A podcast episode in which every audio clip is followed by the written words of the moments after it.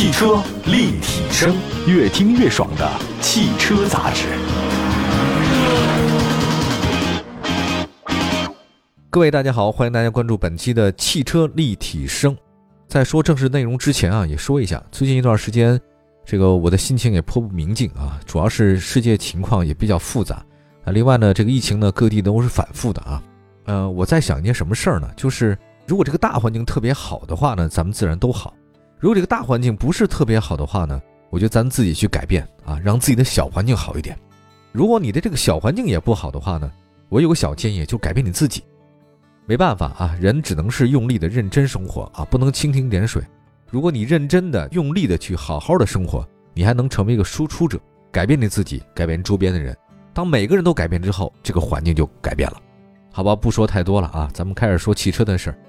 来自中国汽车流通协会发布了一个最新的零售的销量数据，二月份国内狭义的乘用车市场销售一百二十四点六万辆，总体还是比较强的。在今年春节呢，比去年早十二天的不利情况之下，一到二月的累计零售啊，三百三十二点四万辆，同比二一年减少六万辆。专家是这么分析的啊，他们说呢，今年的春节啊是从一月三十号开始，但是啊，这个节前的生产线它就停了，还有买车的人啊，他都会提前买，他不会到当前买的，对吧？所以一月份的销量很大，而且今年春节以后呢，部分企业开工较早啊，大家呢就觉得跟这疫情有关系。移动的话比较困难，所以很多人呢就不回家了，呃，干脆就在上班的地方，咱就继续打工啊，继续生产，就地生产。所以二月份因为春节的影响呢，受的损失不太大。这几天呢，也看到大家呢都知道各地疫情有所反复，所以一定要注意做好自身的安全健康啊。你口罩一定戴好了啊，上车不系安全带我都别扭，那不戴口罩我觉得也差不多别扭。呃，现在呢是这样的啊，去年秋冬以来，疫情防控它有反复，二月份疫情散发。有点超过这个大家想象，涉及了很多的那个省市自治区，包括发达地区啊。所以你看这个现象，大家回家了，返乡了，不出省，他觉得很方便，因为他现在这个有时候健康码呀，你在一个地方带星号什么的，出省不方便，索性就本省就地就业。你看这是客观的啊。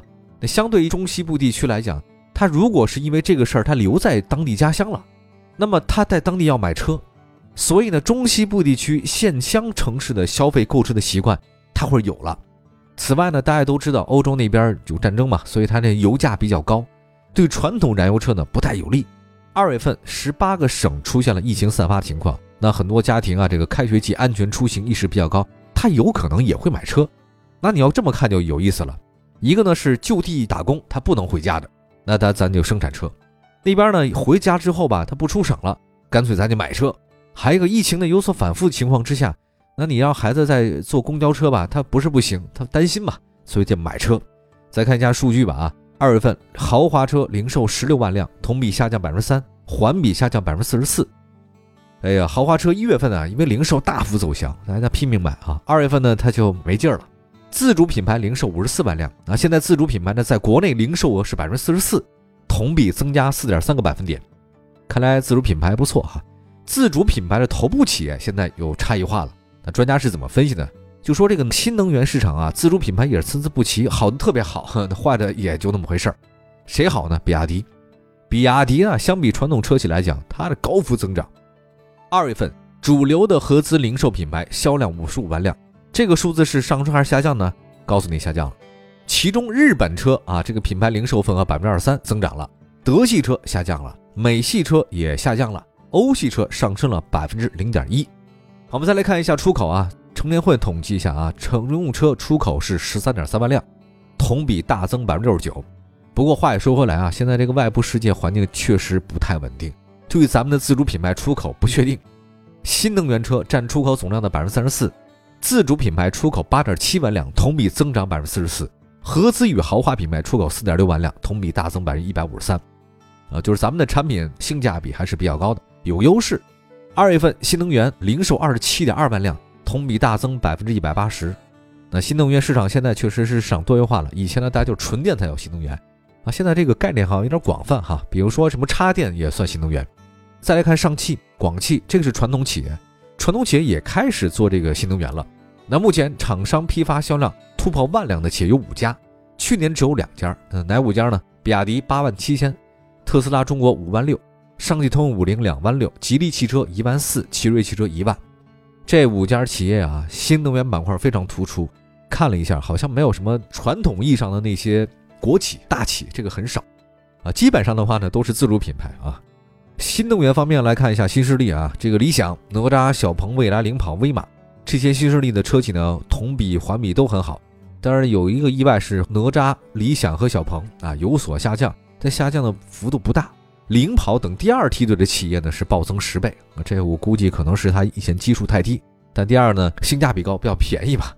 在主流的合资品牌里面，南北大众大家关注一下，他们新能源批发呢是一万多辆，占主流合资的百分之五十八。就是现在大众开始也反应过来了啊，就是电动车我我也得搞啊。有的时候你没发现就是如此，大的企业啊它是有内容的，你等它觉醒了你就不好办了。但是大企业有病，就大企业病，它不好掉头。你等它醒悟了，小企业就不好办了。大家可以看一下，就是这个以火车为例和汽车为例，你火车想掉头太难了，哇，得转一特别大的弯的半径才回来。可汽车掉头很容易啊，你把车租进来，哎，一下就过来了。说的就是这个道理啊。这个船大不好掉头，船小你好办事儿。现在新势力企业就是小船，它要有什么方向的话呢，集中力量打歼灭战是没问题的。那个大企业呀，它不好搞，它生产线、它人员、物资非常复杂。但是你等它醒悟过来，全力以赴的时候，你就危险了。我们再来看车企方面，前十五位的车企啊，一共卖了快一百万辆车啊。谁在前面呢？德系三强啊，一汽大众一骑绝尘哈，以十万多辆夺得冠军。上汽大众排名第三，下跌了一点点。华晨宝马排第十四，同比也下跌了。德系车整个在中国的汽车占有量达到百分之十七。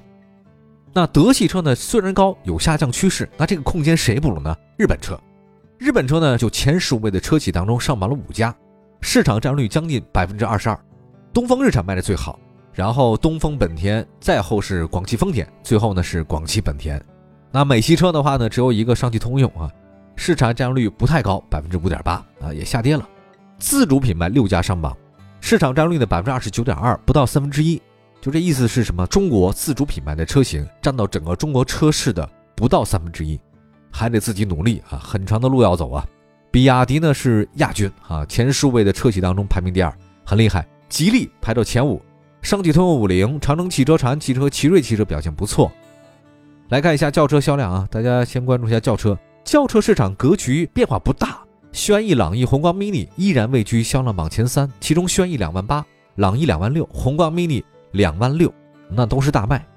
这有一点我倒不太理解了，从销量来看，大家都知道我曾经说过东风日产的 ePower，ePower 这个系统还是不错的啊。但是它用了之后，好像没有给轩逸带来很多的销量提升，我觉得这个比较诡异哈。还有朗逸，二月份的话呢是同比下跌八点多，我觉得这个是不是因为跟朗逸有新车型马上要推出，大家不买老车型有关系啊？那只能猜了哈。比亚迪秦二月份卖了两万四千多辆，排第四位，销量是同比大增十几倍啊。为什么涨这么快呢？我觉得可能跟比亚迪秦去年基数比较低有关系。丰田卡罗拉一万五千多辆排第五，下跌很多。它的兄弟车型雷凌没有上榜，这两款丰田其实都是一款车啊，主要是因为 CVT 变速箱顿挫抖动被人投诉，所以卖的不是很好。我们再来看一下丰田凯美瑞，二月份的销量呢是一万四千多辆，排名第六位。它的老对手雅阁一万三千多辆，排第七位。两款车都大幅增长啊，它们也是合资中级车当中的明星车型。这大众帕萨特、迈腾啊都甩在后面了。别克英朗排第八，这个也下跌不少。相比轩逸、朗逸啊，这别克英朗差点意思啊。吉利帝豪排第九位，大众速腾排第十位，但是确实也下跌不少啊。你要说卡罗拉跌得很，那你说这个速腾还不如卡罗拉。丰田亚洲龙二月份表现不错，排第十一位，增长不少。日产天籁排第十二位，我个人觉得天籁卖的特别好呢，是因为终端优惠特别大。天籁啊，真的是性价比高的一个合资中级车。华晨宝马三系二月份销量呢是一万多辆，排第十三位，这个是豪华中级车的销冠，毋庸置疑啊。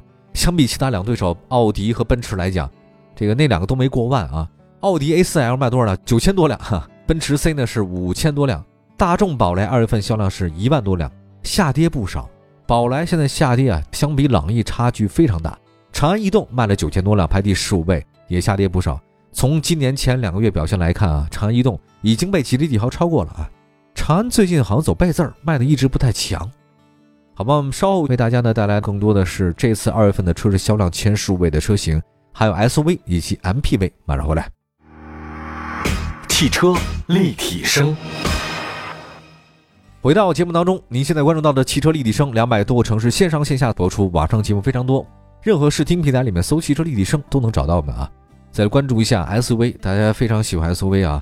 SUV 的这个销量排行非常有意思啊。相比变化不大的轿车市场，SUV 那边呢天翻地覆，比亚迪宋成为了新的月度销冠。大家以前习惯了啊，这个哈弗它是销冠，那现在比亚迪宋二月份卖了两万四千多辆，同比大增了将近快三倍。那其中呢，这很多都是新能源车型啊，插混和纯电。本田 CR-V 排第二位，两万多辆，相比去年同期增长了将近百分之四十九。哈弗 H 六排第三了，一万八千多辆，同比下跌百分之三十九点五。大家非常关注啊，长城汽车为什么跌了？因为我们已经很习惯它在第一位啊。长城官方表示，二月份长城汽车产销数据呢下降很明显，主要是零配件。它什么零配件呢？我查了一下，是博世啊。他们官方是这么说的：说博士那个 ESP 啊供应不足，导致了我们那个销量下跌。因为他说博士呢是长城汽车主力车型 ESP 的独家的供应商，但如果他没这东西，我们就生产不了。这是他的一家之言啊。他说马上会要解决零部件的供应问题，但是也没说具体时间。不然这可能只是一方面吧。因为长城哈弗 H 六多少年都是榜单第一了，会不会这么多年以后大家会有视觉疲劳啊？这个也说不定啊。特斯拉 Model Y 二月份卖了一万八千多辆，排第四位，同比增长三倍。丰田 RAV4 一万两千多辆，排第五位。长安 CS75 大幅下跌，二月份仅仅卖了一万两千多辆。我觉得长安有个问题啊，就是它很容易审美疲劳，它这个疲劳程度比 H6 还要更狠。我的感觉就是第一眼看长安汽车，我觉得特惊艳，我这车怎么这么漂亮？但第二眼看还可以啊，还可以。到第三眼再看没感觉。我发现有些时候是这样的，越是经典的东西吧，它不太容易改。但是呢，越是这个惊艳的东西吧，它容易审美疲劳，对吧？那再来看一下本田 XRV 缤智，依然表现稳定，第七、第八位都卖一万多辆啊。这个掺欧尚 X5 的销量一万多辆，排第九。比亚迪唐一万辆，排第十。比亚迪唐确实卖的非常火啊，同比大增了将近六倍，跟去年同期相比。你说比亚迪现在两款 SUV 排进前十五位，说明它的新能源车获得市场认可。广汽传祺 GS4 一万辆，排第十一位。这个成绩不错了啊，但是跟哈弗 H 六相比的话呢，差距很大。奔驰 GLC 是九千多辆，排第十二位。它的老对手奥迪 Q5L、宝马 X3 啊，都是八千多辆。也就是说，在德系的三强的阵营，奔宝奥 SUV 市场，奔驰卖的最好；轿车市场，宝马卖的最好。那奥迪哪个车卖的最好呢？都还行，但都没有最好。这个再来看大众途观，以九千多辆的排第十三位，下跌不少。日产逍客九千多辆。大增了，大增不多，百分之七，这个没办法，因为他们家的大哥奇骏呢，因为四缸换三缸，三缸又换四缸，来回这么折腾，奇骏已经是边缘车型了，没办法，大家不认啊。逍客呢在支撑着日产 SUV 的销量，扛起这个大旗不容易啊。红旗 HS 五呢九千多辆排第十五位，这个也是自主中高端 SUV 的领跑者。再来关注 MPV 啊，MPV 市场五菱宏光依然是领跑者，二月份卖了一万七千多辆，别克 GL 八九千辆排名第二。我看别克和五菱宏光没受到丰田塞纳这些车的上市影响，卖的还是很好。传祺 M 八排第三位啊，丰田塞纳排第四位。这个塞纳二月份卖了四千多辆。东风风行二月份销量三千多辆，排第五位。本田两兄弟奥德赛、爱迪生排第六、第七，卖了三千多辆吧。那销量确实本田不如丰田塞纳。凯捷排第八位，传祺 M 六排第九位，欧诺是一千三百多辆排第十位。大通 G 五零排第十一，现代库斯图一千多辆排第十二。其实现代库斯图和大通 G 五零那是性价比特别高的 MPV，大家如果感兴趣的话呢，不妨关注一下。宝骏七三零一千多辆，五菱征程一千多辆，第十三、第十四位。奔驰 V 非常大，这个车排名第十五位。奔驰啊，虽然没有特别抢眼的 MPV 表现，整体走势还是比较平稳，每个月都卖这么多辆，哈哈。我们来看一下复盘二月份的中国车市，最大的变化呢是比亚迪宋获得了 SUV 市场冠军。这个是很厉害，来之不易啊！掀翻了 H 六，这很难。H 六呢，自身销量确实有点低了。他说是零部件问题，但是有没有其他问题的话呢，我们也不知道。在轿车市场的话呢，大众帕萨特、迈腾没上榜，我觉得这个是不是因为跟大众颗粒捕捉器有关系啊？大家投诉太多了。MPV 市场的话呢，塞纳销量逐步攀升，但是想超越别克 GL 八甚至五菱宏光还是非常难的。好的，感谢大家关注本期的汽车立体声，我们下次节目接着聊，明天见，拜拜。